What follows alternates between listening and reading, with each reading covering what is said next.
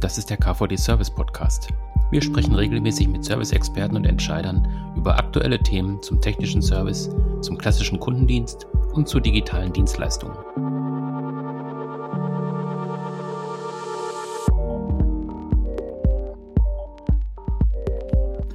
Wir sprechen heute über die Optimierung von Wartungsprozessen und Serviceeinsätzen.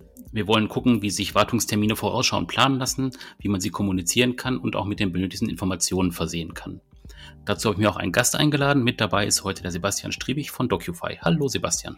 Hallo Michael. Ja, ich habe gerade schon gesagt, wir wollen ein bisschen auf diese ähm, unterschiedlichen Sachen gucken in Richtung Wartung und in Richtung Service. Ähm, bevor wir da einsteigen in das Thema, ähm, wäre es vielleicht schön, wenn du dich ein bisschen vorstellen könntest. Was machst du bei DocuFi und vor allem, was macht DocuFi auch? Ja, also ich bin Sebastian Striebig. Ich bin Produktmanager bei der DocuFi GmbH. Ich bin für das Neuprodukt Maintenance Manager zuständig. Ich habe zehn Jahre lang als Berater und Produktmanager für Startups, Mittelständler und Konzerne in dem Bereich Digitalisierung und Optimierung von Wertschöpfungsprozessen gearbeitet. Haben MBA, bin Six Sigma Black Belt, eine Ausbildung zum Mediator und noch zahlreiche andere Zertifizierungen dafür gemacht und führe so agile Teams und digitale Produkte recht souverän auf den richtigen Kurs. Mhm. Ich liebe Herausforderungen und hasse Verschwendung. Wir haben keinen Planet B und Ressourcen sind knapp und vor allem teuer. Wer ist eigentlich die Doctify GmbH? Also, das ist ein alter kleiner Mittelständler, über 20 Jahre erfolgreicher Markt, alt, weil Digitalunternehmen, mhm. sind 130 Mitarbeiter, die in Doctify arbeiten, in Bamberg und Wiesloch. Insgesamt sind es acht Softwareprodukte mhm. und über 930 zufriedene Kunden in über 48 Ländern weltweit. Dabei ist das Hauptaugenmerk der Doctify die Dokumentation, also die technische Dokumentation. Mhm. Und da geht es wirklich sehr um sehr stark angepasste Lösungen. Es geht um nachhaltige, rechtskonforme Lösungen und sehr viel um Effizienz. Und das, äh, da gibt es das ursprüngliche Hauptprodukt Cosima. Das ist so eine XML-basierte äh, technische Dokumentationsplattform, äh, womit man als technischer Redakteur editieren kann. Und ja, mhm das machen wir da und eben noch vieles andere, was ganz viel mit dem Thema Wissen, Wissensmanagement zu tun hat und technische Dokumentation und vor allen Dingen eben das Ganze rechtskonform. Ja, und wir wollen heute so ein bisschen auf den technischen Service gucken, also gerade eben das Thema auch Wartungsprozesse und Serviceeinsätze. Ähm, wie kann man das zusammenbringen? Ähm, vielleicht können wir einfach mit so einem Beispiel starten, dass du mal sagen kannst, ähm, wie stellt ihr euch das bei DocuFi vor? Ja, eine sehr gute Frage. Die technische Dokumentation, die gehört eben irgendwann die Aufgabe dran, die die technischen Mitarbeiter durchzuführen haben. Mhm. Und da sind wir zu der Meinung gekommen und unsere Kunden auch, dass das einfach direkt ausgeliefert werden sollte. Dass man alle Informationen an dem Punkt haben muss, wie man und wo man sie auch braucht. Und das ist auch so das Motto von DocuFi, Excellent Information Everywhere. Ähm, und ja, mhm. das, das ist eben auch irgendwie so dieser alte Traum der Digitalisierung. Na, dieses äh, Information on your, mhm. on, at the tip of your fingers. Und das, da gehört sie eben hin, an, auf, an die Fingerspitze oder ans Auge von den äh, technischen Mitarbeitern, die vor einer Maschine stehen und eine Aufgabe bekommen haben und jetzt sich fragen, wie soll ich denn das eigentlich machen?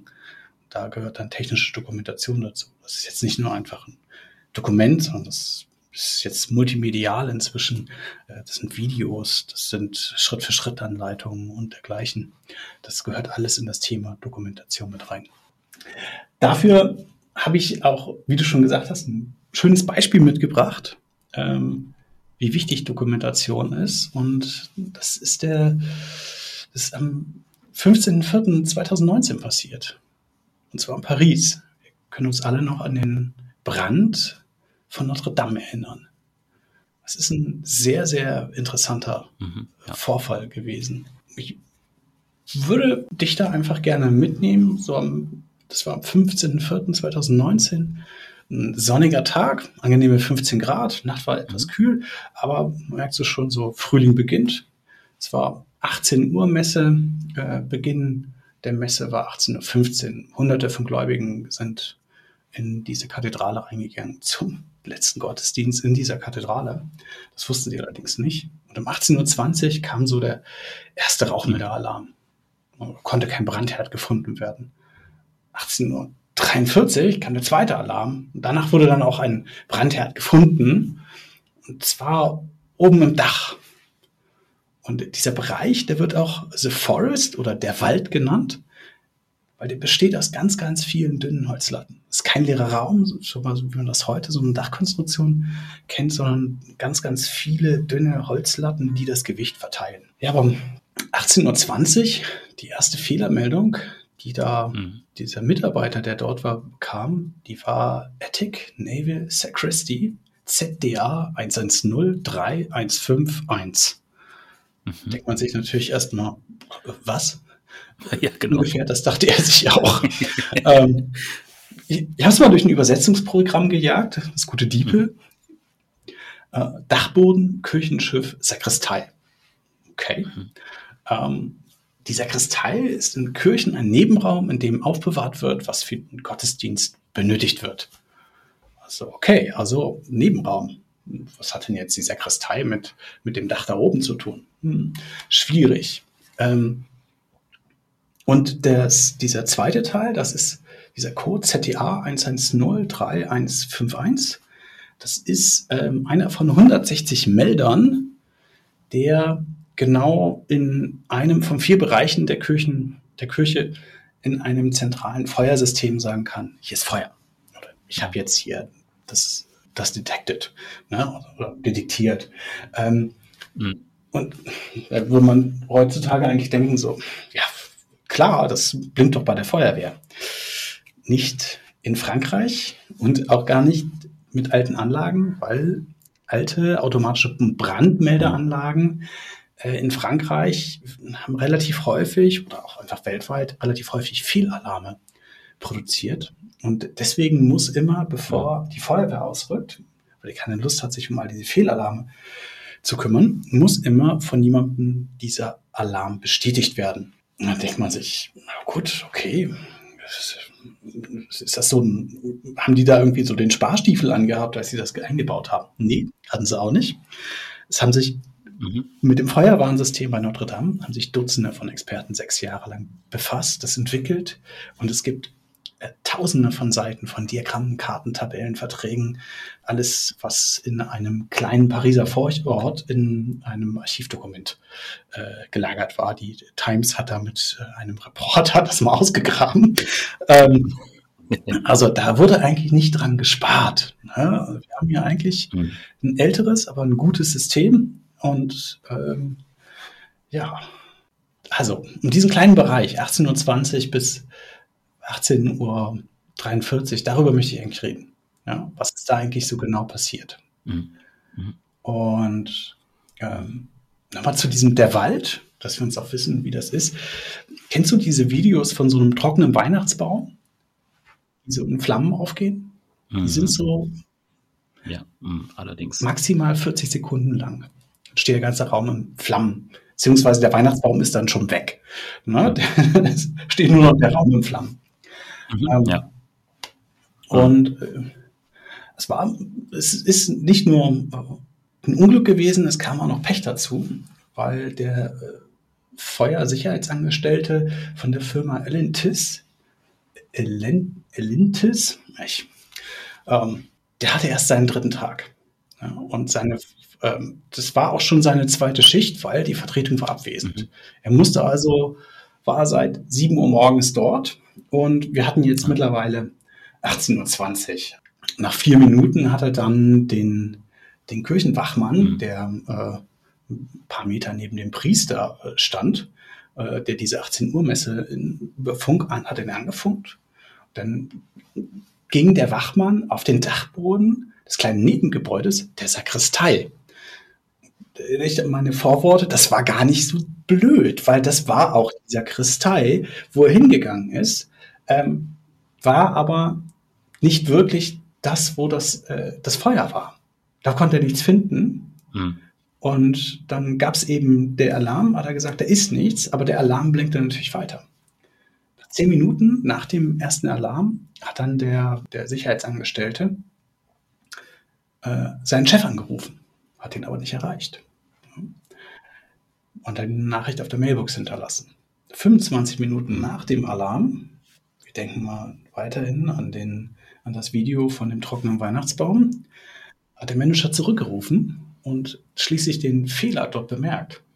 Also hat direkt den Wachmann angerufen und hat ihm gesagt, verlassen Sie die Sakristei, laufen Sie auf den Hauptdachboden. Und da ist der Wachmann dann auch noch 30 Minuten nach dem Alarm auch angekommen. Der musste dann erstmal 300 schmale Stufen zum Dachboden hinaufsteigen. Ähm, wenn wir jetzt mal so auf die Uhr schauen, inzwischen ist das Weihnachtsbaum-Video 45 Mal durchgelaufen der Wald war wohl ein ähnlicher Anblick. Und das ist eben so eine Verkettung von einfach wahnsinnigen Umständen, ähm, die dazu geführt hat, dass äh, dieses Feuer, also dann nach diesen 30 Minuten wurde erst die, mhm. ähm, die Feuerwehr gerufen. Ja, und den Rest, den kennen wir alle aus dem Fernsehen. Ähm, und mir geht es hier einfach an der, an der Stelle um diesen äh, mhm. kontinuierlichen Verbesserungsprozess. Also was ist da denn eigentlich falsch gelaufen?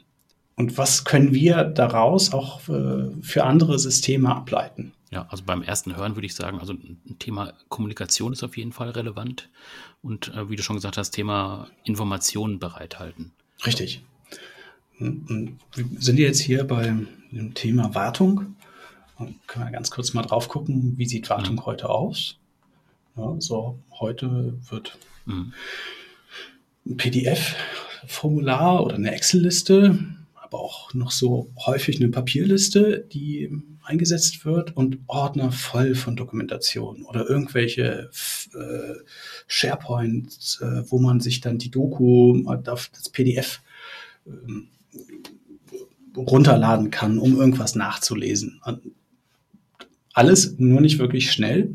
Ähm, wenn wir jetzt mal einen unserer Kunden angucken, Heidelberger Druckmaschinen AG, da, die hatten so ein wunderschönes Bild davon. Der, die ganze Dokumentation waren so äh, zwei Kisten, wo dann jeweils irgendwie so acht Leitsordner Dokumentation für ein Equipment drin waren. Allein die Aufgabe, sich hier durchzuarbeiten, ist äh, Wahnsinn. Ist jetzt okay. Wie, wie hört sich das in Zahlen an?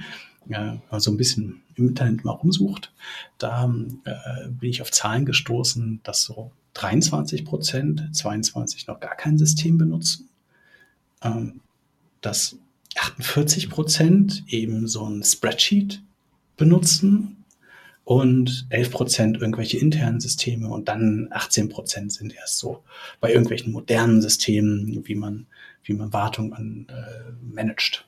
Das ist schon ich meine, wir alle kennen Excel, äh, lieben und hassen es. Und äh, ich da mir meine Wartung mhm. machen müsste und auch was ich bei Lösungen bei, bei Kunden gesehen habe, die Excel-basiert sind, die haben alle Angst, was, was das Thema angeht mit äh, mhm. was mache ich, wenn der, der Excel-Magier irgendwann geht. Aber gehen wir einfach mal zurück. Das ist mhm. sozusagen die Situation.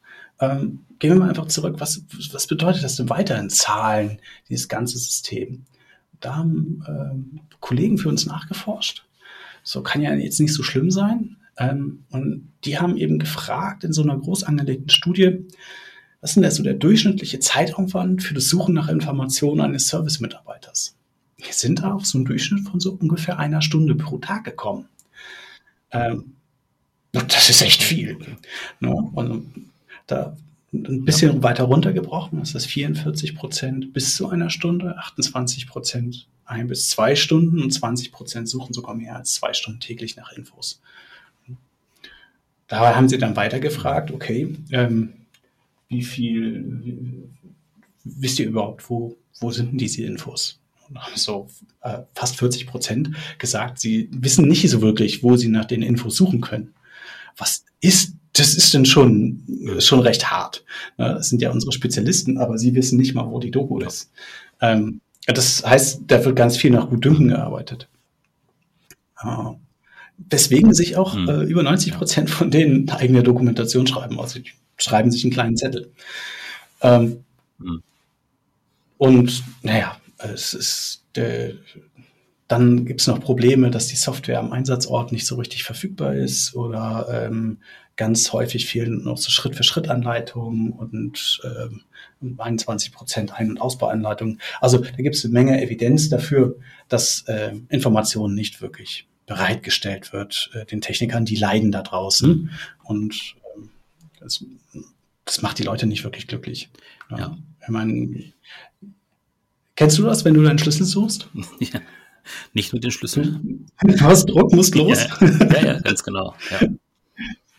Ne, es ist, es ist ungefähr dasselbe. Du, du hast eigentlich Druck, du willst etwas anderes machen, aber du musst es eigentlich jetzt machen und dann, ja, beim Schlüssel, du kommst nicht ohne rein, aber ich meine, die Schraube ziehst du jetzt einfach mal fest mhm. und denkst dir, boah, das wird schon das richtige Nanometer sein, was ich hier, oder mhm. Manometer-Einstellung, ähm, die ich jetzt gerade verwende.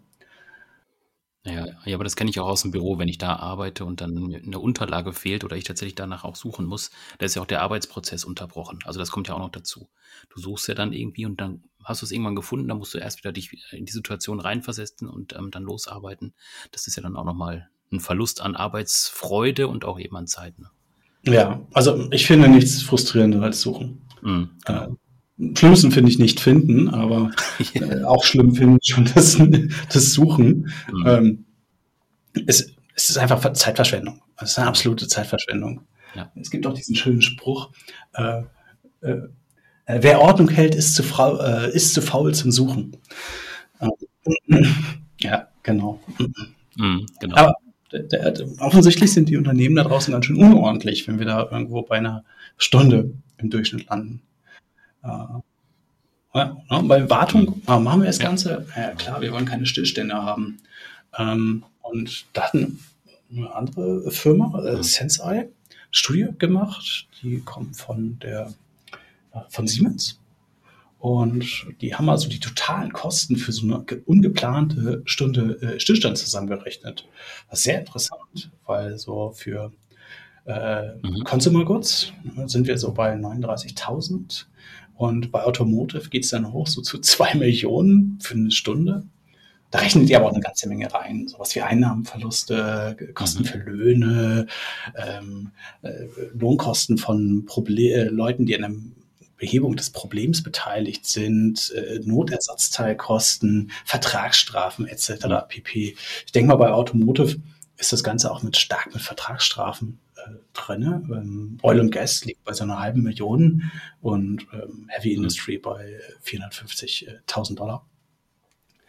Ähm, das finde ich schon sind, sind harte mhm. Werte. Ähm, das kommt auch relativ häufig vor. Und ähm, so eine durchschnittliche Fabrik ähm, hat 2021 haben sie das gemacht, also 25 Stunden Ausfallzeit pro Monat. Das war, ist besser geworden. 2019 waren das noch 26 Stunden. Mhm. Was sehr interessant an diesen Zahlen ist, dass im Monat 2019 gab es noch so 20 Events, wo so ein ungeplanter Ausfall gekommen ist. Das ist runtergegangen auf 16 Events. Also wir werden da besser.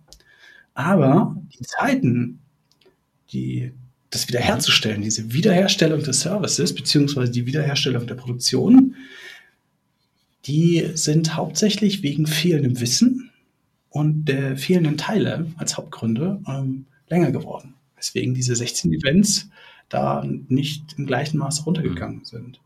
Da wurde von Sensei die, die Great Resignation und die also Supply Chain Issues, die wir zu der Zeit eben hatten, angegeben.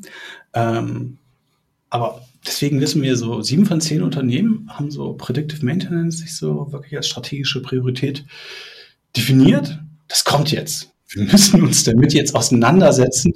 Wie, wie kriegen wir das eigentlich jetzt hin, dass Predictive Maintenance jetzt kommt ja. und, und dieses Ganze. Hm. Ähm, ja, hast du noch das Thema Terminplanung angesprochen. Also mhm. wir wissen eben von unseren Kunden, dass Terminplanung mhm, genau. Ist hart. Ne? Also die, unsere Kunden sind Maschinenbauer, die, die stellen eine Maschine dahin, also noch mit so einem Equipment as a Service Modell und ähm, dann müssen sie dann so halbjährlich oder jährlich hin und äh, bei dem Kunden eben wegen Sicherheitsstandards, die Maschine muss stehen dafür. Die Wartungen werden ständig verschoben.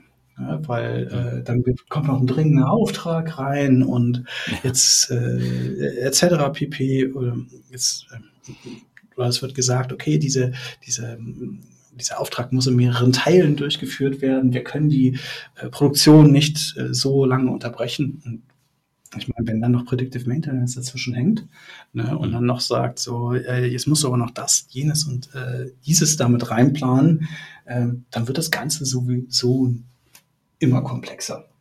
Ne? Und sind wir eben bei dem Thema Kommunikation, mhm. also nicht nur zum Techniker, sondern auch zum Kunden. Ja, diese Equipments gehören ja heute nicht mehr nur noch ein. Da gibt es ja ganz viele Stakeholder an so einem Equipment oder an so einer Maschine. Da gibt es ein interessantes Beispiel aus der, aus der Schienenwelt.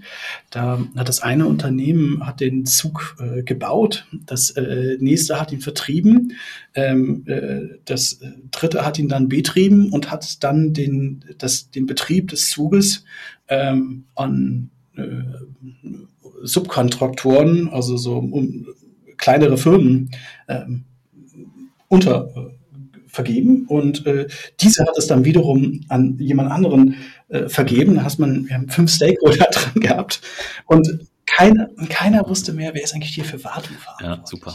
Also es ist eben so ein Problem, was wir auch da haben. Ja in der Schienenwelt ist das schon sehr stark reglementiert, weil es da ein häufiges Problem ist. Aber wenn wir an solche Geschäftsmodelle modern denken, wie Equipment as a Service, ja, das wird jetzt immer häufiger sein, dass da wir so Player drin haben wie eine große Versicherung oder ein Rückversicherer, der, der eben das Equipment in den Büchern stehen hat und dann der Maschinenhersteller, der Maschinenbetreiber und dann noch ein externes Serviceunternehmen. Mhm. Da muss man auch noch den Überblick behalten, wer ist eigentlich verantwortlich für was. Ähm, und dann müssen die noch Termine haben. Also, was machen wir heutzutage? Wir greifen zum Telefon. Ähm, die maximale Eskalation, zwei Menschen reden miteinander. Ja, und da, da fängt oh, es ja. dann schon irgendwie mhm. an, dass es, dass wenn wir an das Thema so, ja, Regelwelten denken, ähm, also Regelwartung und prädiktive Wartung, dass diese, dieses Telefonieren, das irgendwie das passt nicht so richtig zusammen. Das eine ist so, so ad hoc und ganz schnell und mhm. wenn ich synchrone Kommunikation brauche, dann äh, muss ich eigentlich was Komplexes erklären und wir schaffen es noch nicht mal, uns auf einen Termin zu einigen. Äh, das wird schwierig. Ähm, jetzt wäre ja die Frage, wie kann man das lösen? Also, ne, wie du gesagt hast, es stehen relativ viele Unternehmen vor dieser Herausforderung und viele haben auch erkannt, dass es eine Herausforderung ist und müssen da rangehen. Wie kann man das jetzt zusammenbringen? Weil das sind ja doch auch schon dann nochmal unterschiedliche Sachen. Du hast es gerade in dem Beispiel auch genannt. Also wie kann ich tatsächlich dann auch als Serviceorganisation oder eben als Unternehmen ähm, tatsächlich da auch ähm, wirksam vorangehen? Hm. Ja, ja. Schöne, aber schwierige Frage.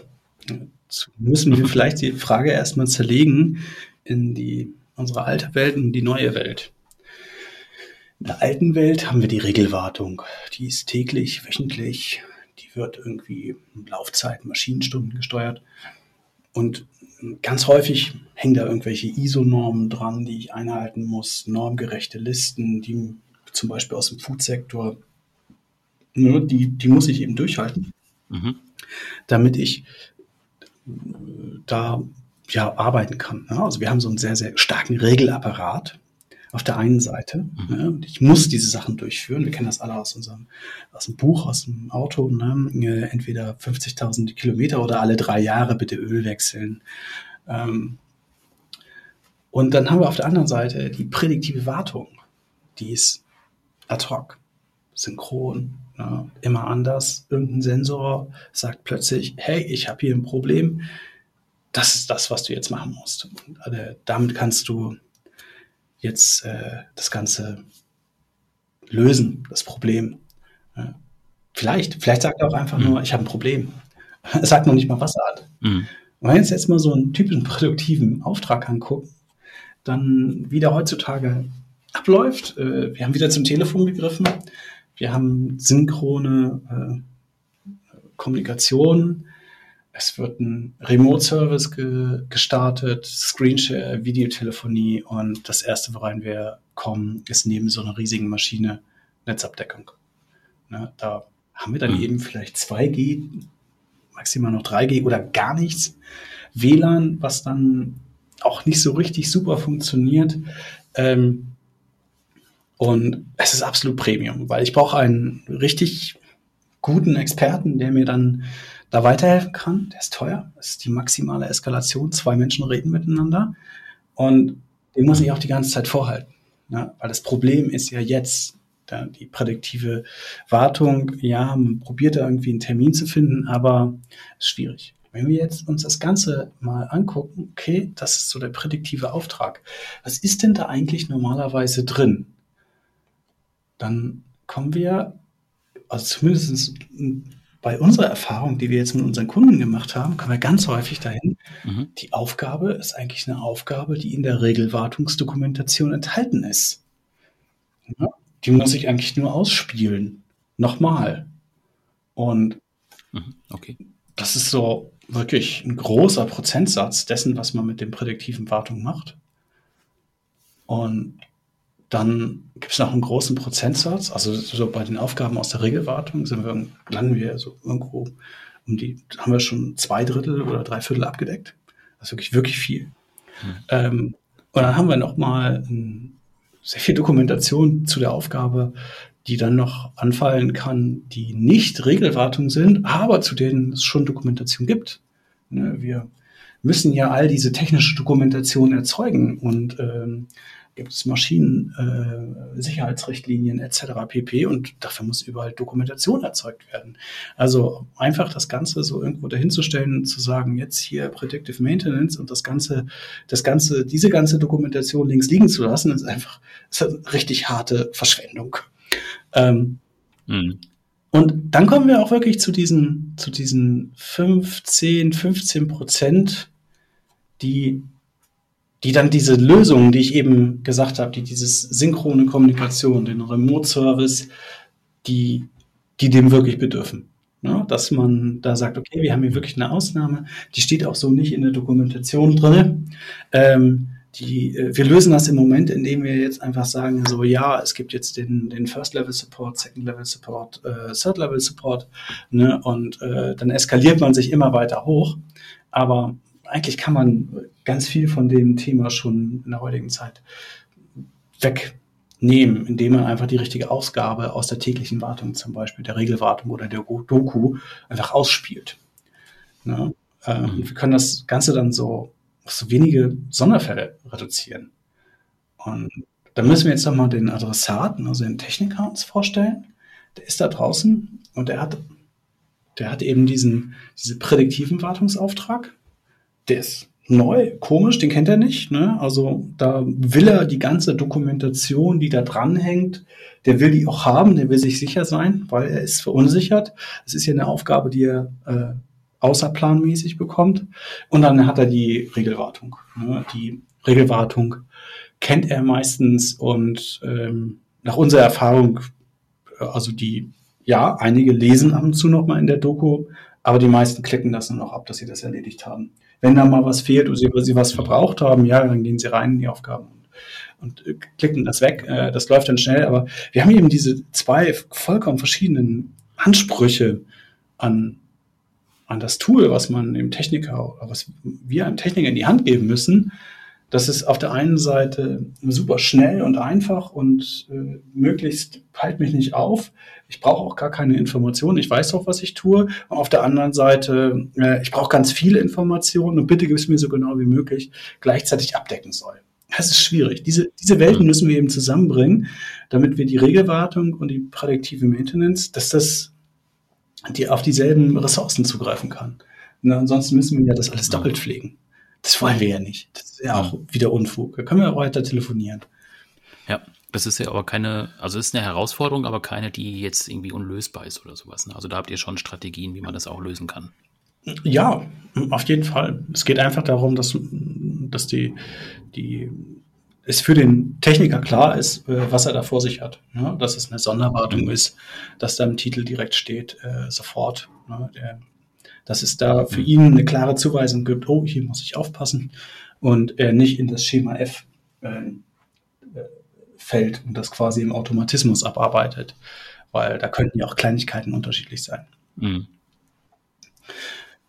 Ja, und das ist eben das, was wir da probieren zu machen. Ne? Also dadurch, dass die Leute dann in, immer in die Lage versetzt sind, äh, schnell und einfach ihre Aufgaben zu erfüllen und sich auch immer in, in fähig fühlen, das äh, zu machen, äh, wir zumindest uns so ein bisschen intern den Leitspruch glückliche Techniker für glückliche Maschinen äh, auf die Fahne geschrieben. Und ja, im Moment äh, es ist eben wichtig, also was wir da machen an der Stelle äh, in dem Produkt, aber es kann auch mit jedem anderen äh, Sache gemacht werden. Also was einfach wichtig ist, dass der, dass der Techniker äh, weiß, wo ist das Ganze denn? Ja. Ähm, mhm. ähm, wir erinnern uns an den Eingangs das Beispiel mhm. mit dem mit dem Wald da oben. Hat erstmal 20 Minuten sind ins Land gegangen, bis sie das richtige Wo rausgefunden hatten. Mhm war das einfach vier Bereiche. Es war einfach nicht strukturiert genug. Ja. Lag vielleicht auch ein bisschen damals aus der Zeit, aus der es kam. Ich habe das Herstellungsjahr von diesem Feuermeldesystem leider gar nicht gefunden. Mhm. Ähm, aber in so einer zweiten Anforderung ist es muss sehr schnell gehen. Das heißt, ich brauche, wenn ich solche langen Listen habe, äh, dann ist da viel zu tun. Ja, und die müssen einfach abgehakt werden. Und muss ich aber auch in der Lage sein, in die reinzugehen und dann dort ganz genau zu lesen, welche Teile brauche ich, welche Dokumentation gibt es dafür. Und diese Dokumentation, ah, ich habe das bei, bei Programmen gesehen, da haben die ein 20 Megabyte äh, PDF hinterlegt. Ja, das war erstmal nur auf dem Server verfügbar. Und das zweite Mal, wenn man reingegangen ist, hat das einem quasi so auf Seite 1 abgeworfen. Mhm. Das, da, da hätte, ich, hätte ich mir das PDF auch auf mein Handy laden können. Ne? Ja. Das wäre ungefähr dann derselbe Sinn gewesen an der Stelle einfach. Mhm. Und äh, dementsprechend äh, muss man diese Informationen eben strukturieren. Und bei uns ist es so, dass wir reden da von sogenannten Topics. Ähm, und diese Topics beschäftigen sich eben dann nur mit einer kleinen Aufgabe. Ne? Die sind nicht besonders lang und das ist dann, ist es eben recht schnell zu finden. Mhm. Ähm, und wird dann auch an der einen einzigen Aufgabe äh, rausgegeben. Und naja, wir machen das jetzt schon auf einer ganz schönen Skalierung. Ne? Also diese Dokumentation, da können Karten, Videos, Dokumentationen, Schritt für Schritt Einleitungen enthalten sein. Ähm, und äh, ja, das muss eben auch schnell gehen. Ja? Mhm. Genau. Aber eben nicht blind. Also da gibt es solche ja. so UX-Richtlinien, dass ich immer das auch so mitlesen muss, weil am Ende bin ich ja auch verantwortlich. Wir haben ja. da schon eine, äh, von der Kultur her würde ich sagen, es ist ein bisschen rau, um es mal freundlich zu sagen. Mhm. Ähm, wenn ein Fehler passiert, dann geht es doch relativ schnell daran, dass man probiert, einen Schuldigen festzustellen. Mhm. Deswegen ähm, Genau, und das geht ja jetzt nicht nur, weil, weil ich bin ja eigentlich darauf eingegangen, die, es geht ja nicht nur um diese Maschinen beim, äh, unsere eigenen Maschinen, sondern es geht ja auch die Maschinen, die wir beim Kunden haben. Ja. ja das, ähm, also äh, wir machen das im Moment für über 500 Druckstraßen, für die Heidelberger Druckmaschinen AG, aber eben auch für die Techniker von deren Kunden. Ja. Mhm. Und dann wiederum auch für die internen und externen Techniker von Heidelberg. Mhm. Ähm, einfach mal die Menge zu verstehen, so eine Druckmaschine ist mehrere Meter lang, besteht aus zig Druckwerken und anderen äh, Modulen und da fallen so zwischen 700 und 1600 verschiedene Aufgaben an. Mhm. Diese Aufgaben werden dann zu unterschiedlichen individuellen Intervallen ausgespielt und somit senden wir täglich Tausende von Aufgaben in die Welt, verpackt in verschiedene Aufträge und auf bisher vier Kontinente und in acht Sprachen. Und die, diese Intervalle, das ist genau das, wo dieses Predictive Maintenance reingreifen muss. Weil wir haben ja, wir wissen ja schon, aha, wir haben hier die 75 Prozent, die sind sowieso aus der Regelwartung. Und genau das machen wir. Da geben wir dem Kunden die Möglichkeit, dass er da diese Intervalle nochmal zusätzlich von mehreren Sensoren und verschiedenen Sensoren ansteuern kann und dass diese dann vollautomatisch in einen Auftrag verpackt werden, wenn irgendwo was aufploppt. So haben wir eben eine Regelwartungsoperation, die eben dieses Predictive Maintenance mit, ähm, mit abbildet. Im mhm. Moment machen wir das äh, mit den Heidelberger Druckmaschinen zusammen und weitere Länder und andere Kunden folgen im Moment global. Ähm, wir haben dafür so ein Pilotprogramm, wo wir zusammen so Proof of Concepts mit den Kunden durchführen und deren Prozesse genau analysieren, um mit denen dann eine angepasste Lösung äh, als Software as a Service bereitzustellen. Ja, aber ich meine, es muss jetzt nicht unsere Lösung sein. Es geht auch mit jeder anderen Lösung. Ja. Die, die Hauptsache ist einfach, dass, dass, der, dass wir diesen beiden Anforderungen, dieses schnell und gleichzeitig ähm, dieses Informationstiefe, wenn benötigt, bereitstellen können. Damit wir die Techniker, dieses Enabling, also dieses die, na, wie heißt das in Deutsch? Ich arbeite zu viel in Englisch. Merke ich gerade bei meinem Wortschatz ganz viel englisches ähm, Dinglish da drin. Ähm, ja, wir, wir müssen die eben denen ermöglichen, ihre Aufgaben zu machen, weil ansonsten sind wir wieder bei der frustrierenden Schlüsselsuche. Mhm. Ja, genau. Also ich denke auch, das ist einfach also das grundsätzliche Thema, was du ja angesprochen hast oder wonach wir auch hier äh, am Anfang gefragt haben, ist einfach tatsächlich dann, äh, dass einfach klar sein muss, wie die Strategie aussehen muss. Und das Tool ist dann halt zweitrangig, aber tatsächlich auch dieses Vorgehen und auch das Bewusstsein dafür zu schaffen, das ist einfach relevant in dem Zusammenhang.